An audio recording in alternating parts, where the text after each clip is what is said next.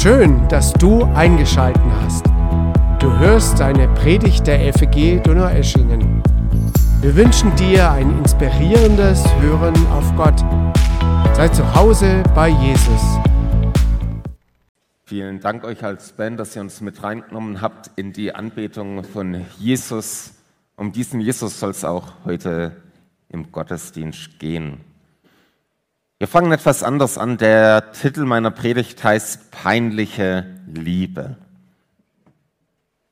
Habt ihr vielleicht schon mal solche Situationen erlebt, dass ihr mit Freunden unterwegs seid? Ihr fühlt euch ganz gut, ganz cool, tolle Gruppe und plötzlich kommt auf jemand auf euch zu, für den ihr euch total schämt.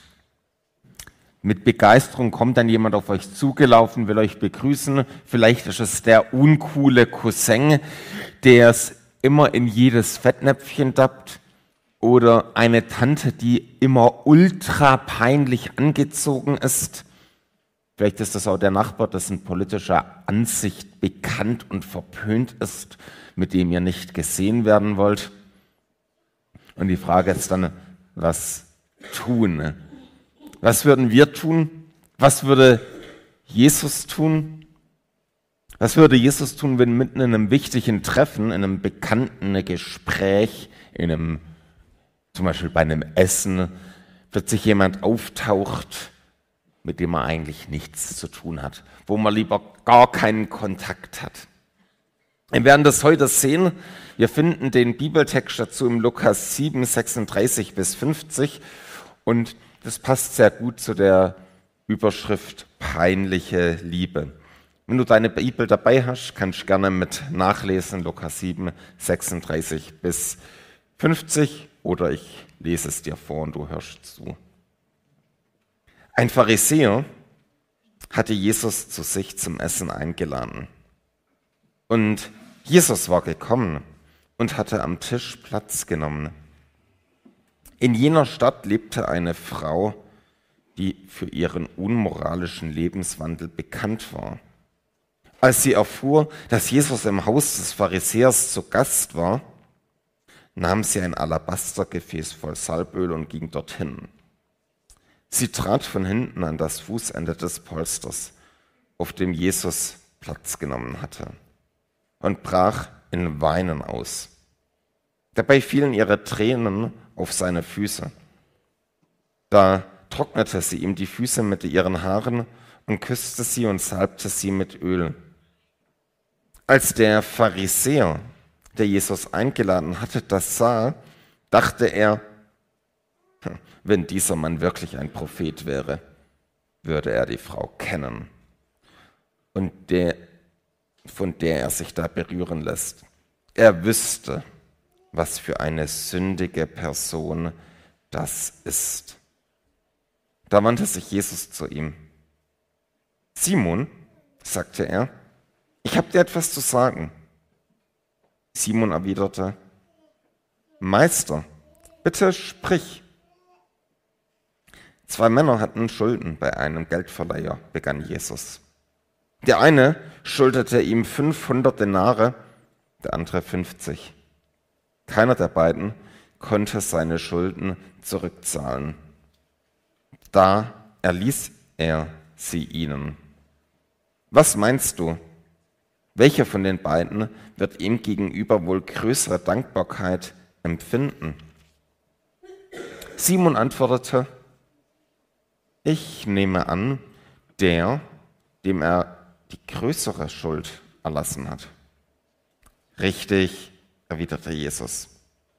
Dann wies er auf die Frau und sagte zu Simon, siehst du diese Frau? Ich bin in dein Haus gekommen und du hast mir kein Wasser für meine Füße gereicht. Sie aber hat meine Füße mit ihren Tränen benetzt und mit ihrem Haar getrocknet.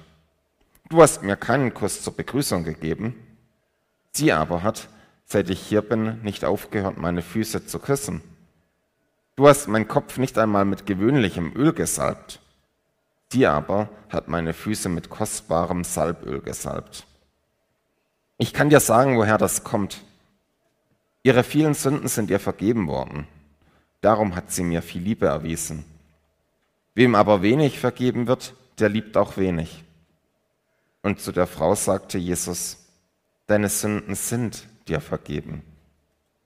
Die anderen Gäste fragten sich, wer ist dieser Mann, der sogar Sünden vergibt? Jesus sagte zu der Frau, dein Glaube hat dich gerettet. Geh in Frieden. Soweit unser Bibeltext.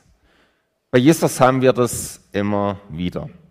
Zielsicher steuert er darauf zu, gesellschaftliche Konventionen zu brechen. Seine Schüler, also die Jünger, die würden am liebsten jedes Mal neu aufschreien und rufen, Jesus, nee, macht man nicht. Und Jesus sagt mit seinem Verhalten, doch. Dann hatte er mit den falschen Menschen Kontakt. Immer wieder hat Jesus mit den falschen Menschen Kontakt und stört sich nicht mal an deren schlechten Ruf. Also Jesus war es egal, wie der Ruf von den Leuten ist. Er redet mit allen. Jesus kümmert sich um alle und er pfeift drauf, was die Menschen um ihn herum deswegen denken. Um die, um die man einen großen Bogen macht, auf die geht Jesus zu. Um die Außenseiter der Gesellschaft. Jesus hat sich mit den sogenannten Sündern seiner Zeit getroffen.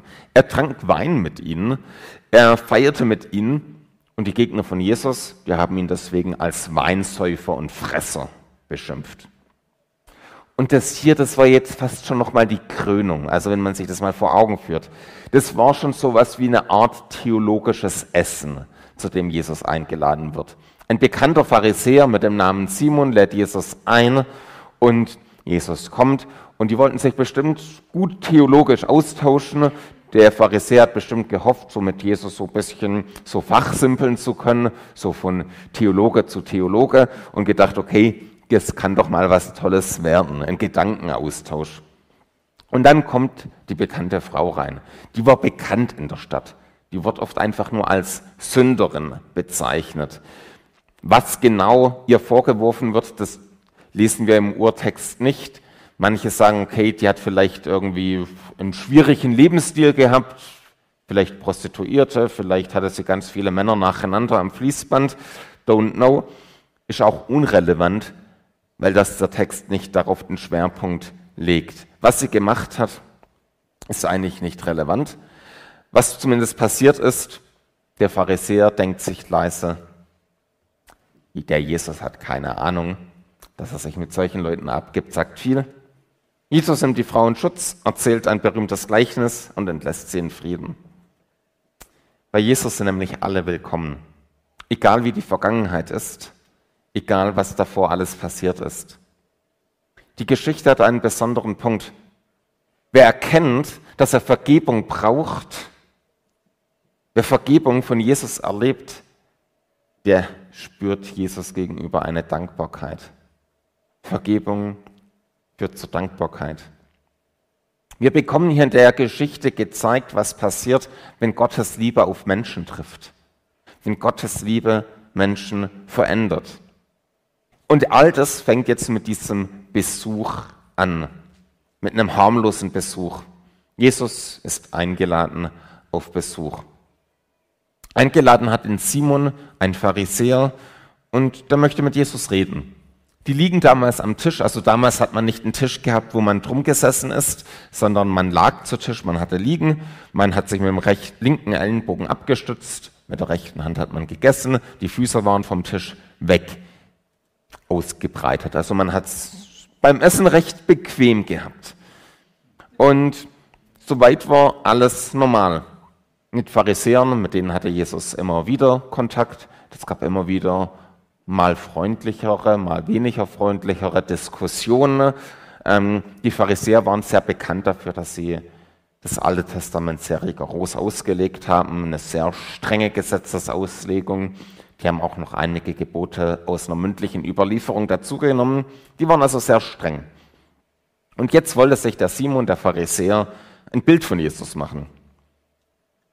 Es war jetzt vermutlich nicht so, dass er ihn besonders herzlich begrüßt hat, wie nachher deutlich wird, aber dazu kommen wir später. Und dann kommt der Auftritt der Frau. Eine Frau, die einen schlechten Ruf hat, die als Sünderin verschrien ist Wie gesagt, was ihre Vergangenheit war, wissen wir nicht. Es ist auch nicht wirklich interessant. Es wären vielleicht spannende Spekulationen für die Klatschpresse, aber die Bibel interessiert sich nicht dafür. Die Frau ist bekannt, es ist eine Persona non grata, eine, mit der man sich lieber nicht blicken lässt, wenn einem der eigene Ruf gut und wichtig ist. Das ist schlecht für das Image.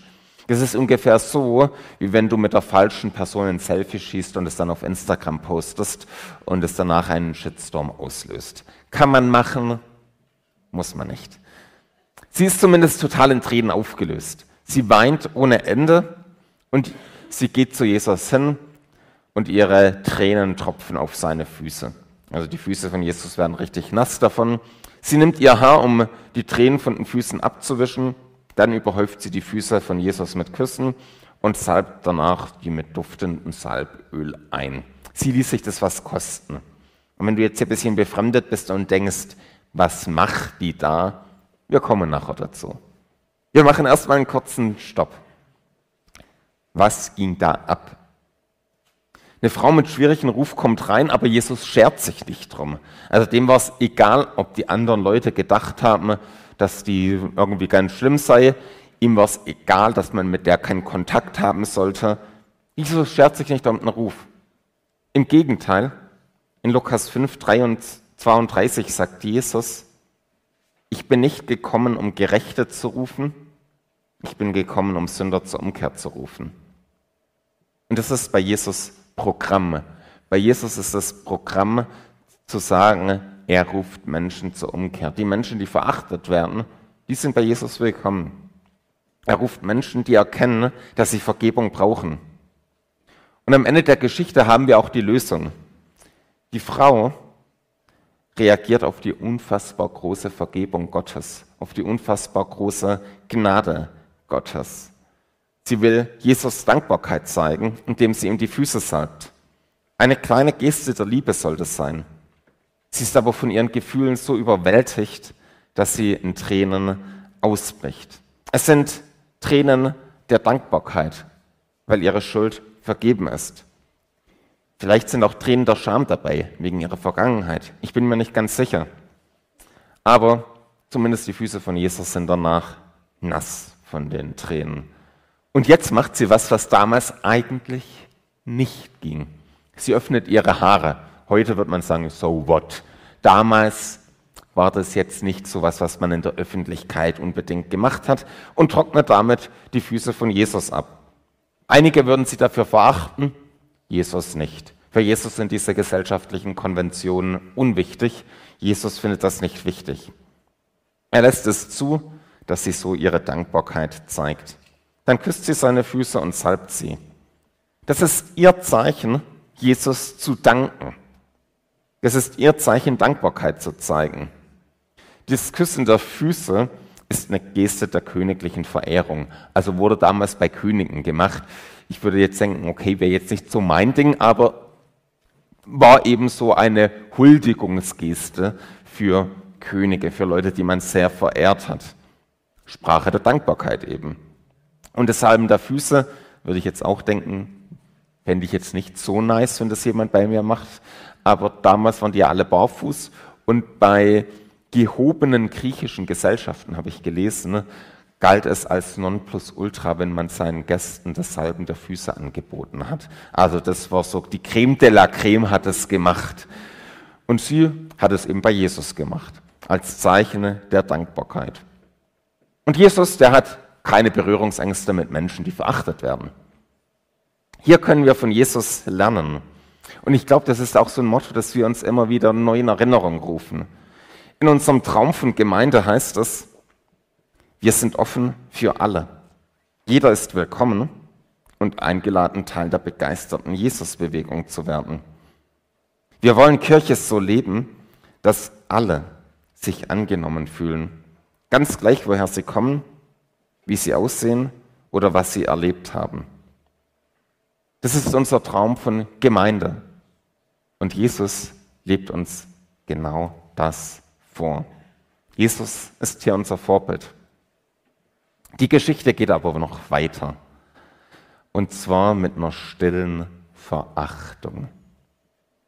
Der fromme Gastgeber von Jesus denkt jetzt ziemlich abschätzig über Jesus. Wenn der ein Prophet wird, dann wüsste er doch, mit so einer hat man nicht Kontakt. Das ist eine ganz schlimme Frau, denkt er. Dann würde er Abstand halten.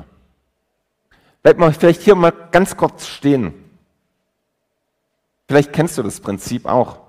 Wir teilen unsere Mitmenschen ja oft in solche Schubladen ein. Schubladen, in denen wir irgendwelche Leute reinpacken. Schubladen, die vielleicht mit Verachtung gekennzeichnet sind. Wir sagen, oh, das hier, das ist der Alkoholiker. Oh, schwierig. Oder der eine hier, ganz schwierig, das ist der Pornosüchtige. Und hier die ganz gefährlich, eine Rabenmutter. Oder der, oh, der lebt homosexuell. Ach du liebe Zeit, der war mit so vielen Frauen schon im Bett. Und ui, die, die zieht sich immer so billig an. Das sind die Asozialen, das sind die Nazis und so weiter und so fort. Wir haben unsere Schubladen und oft tun wir da Menschen rein. Und ich würde behaupten, das machen wir Christen auch manchmal und manchmal vielleicht sogar noch mehr im moralischen Bereich.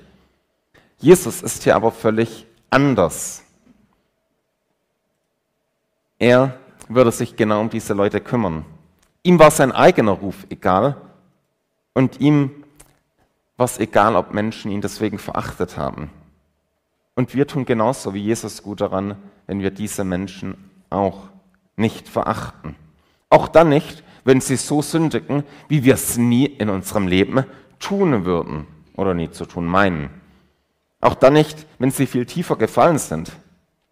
Jesus war ein Freund der Sünder, heißt es.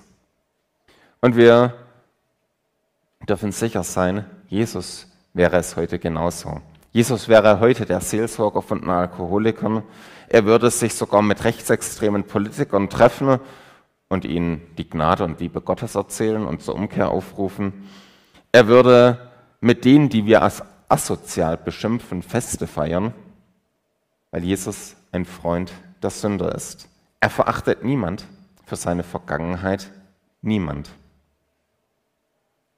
Und Jesus hat natürlich jetzt gemerkt, hey, der Gastgeber findet es nicht so toll. Jesus hat es, seine Gedanken gekannt und erzählt ihm deswegen ein Gleichnis. Also ein Gleichnis ist so eine Vergleichsgeschichte, mit denen Jesus so einen bestimmten Punkt verdeutlichen möchte. Das ist, dafür war Jesus ganz berühmt. Jesus hat immer Gleichnisse erzählt, die wie die Faust aufs Auge gepasst haben. Da waren zwei Personen, sagt Jesus. Beide waren hochgradig verschuldet. Beide haben nicht die Möglichkeit, die Schuld zurückzuzahlen. Der eine schuldet ihm mehr, als ein normaler Arbeiter in einem ganzen Jahr verdient, also viel mehr, fast das Doppelte. Der andere fast einen doppelten Monatslohn. Die beiden haben keine Chance, ihre Schulden zu bezahlen. Die waren pleite. Also da war Ebbe im Geldbeutel, da war nichts mehr da, was man verpfänden kann. Die konnten nichts mehr irgendwie daheim zu Geld machen. Da war nichts mehr. Die hatten nicht mal mehr wertvolle Bücher, die man hätte verkaufen oder vermieten können nichts. Sie waren pleite. Und das Gleichnis soll zeigen, wie es mit uns Menschen vor Gott steht. Es gibt ganz unterschiedliche Menschen. Die einen haben richtig viel auf dem Kerbholz und die anderen haben ganz viel auf dem Kerbholz vor Gott. Also gibt es ganz unterschiedliche Leute. Und Gott sieht den Unterschied. Ja, Gott erkennt den Unterschied an. Gott richtet auch gerecht. Gott übersieht den Unterschied nicht im Gericht. Was aber beide vereint ist, beide sind völlig zahlungsunfähig. Und so ist es auch mit uns Menschen bei Gott. Als Menschen haben wir nichts bei Gott, um unsere Sünden irgendwie gut zu machen. Die Bibel sagt klar, funktioniert nicht. Man kann nicht Schuld mit guten Taten aufwiegen. Geht nicht. Also die zwei Personen sind unterschiedlich, aber sie müssen beide einsehen, ich kann es nicht bezahlen. Wird schwierig. Sie können es nicht mal leugnen. Sie haben davor vielleicht immer wieder versprochen, nächste Woche zahle ich dir dein Geld zurück. Okay, übernächste Woche, diesmal wirklich und so weiter. Ihr kennt diese ganzen Versprechungen, wenn jemand Geld schuldet. Es kommen immer wieder neue Versprechungen. Aber jetzt müssen Sie der Wahrheit ins Gesicht sehen. Da ist nichts zu machen, das Spiel ist aus. Das ist übrigens so ein Eingeständnis, das für den Glauben existenziell ist. Die Erkenntnis, ich brauche Gott. Ich brauche seine Vergebung, ich brauche seine Gnade. Hey, ich habe nichts vorzuweisen, mit dem ich Gott gegenüber meine Sachen wieder gut machen kann. Und dann erzählt Jesus weiter, beide bekommen ihre Schulden komplett erlassen. Unterschiedlich viel, aber beide werden vollkommen befreit. Und genauso das ist das, was Gott mit unseren Sünden macht. Wenn, er, wenn wir unseren Bankrott eingestehen, vergibt er uns. In 1. Johannes 1, 8 und 9 heißt es, wenn wir behaupten, ohne Sünde zu sein, betrügen wir uns selbst und verschließen uns der Wahrheit. Doch wenn wir unsere Sünden bekennen, weist Gott sich als treu und gerecht. Er vergibt uns unsere Sünden und reinigt uns von allem Unrecht, das wir begangen haben.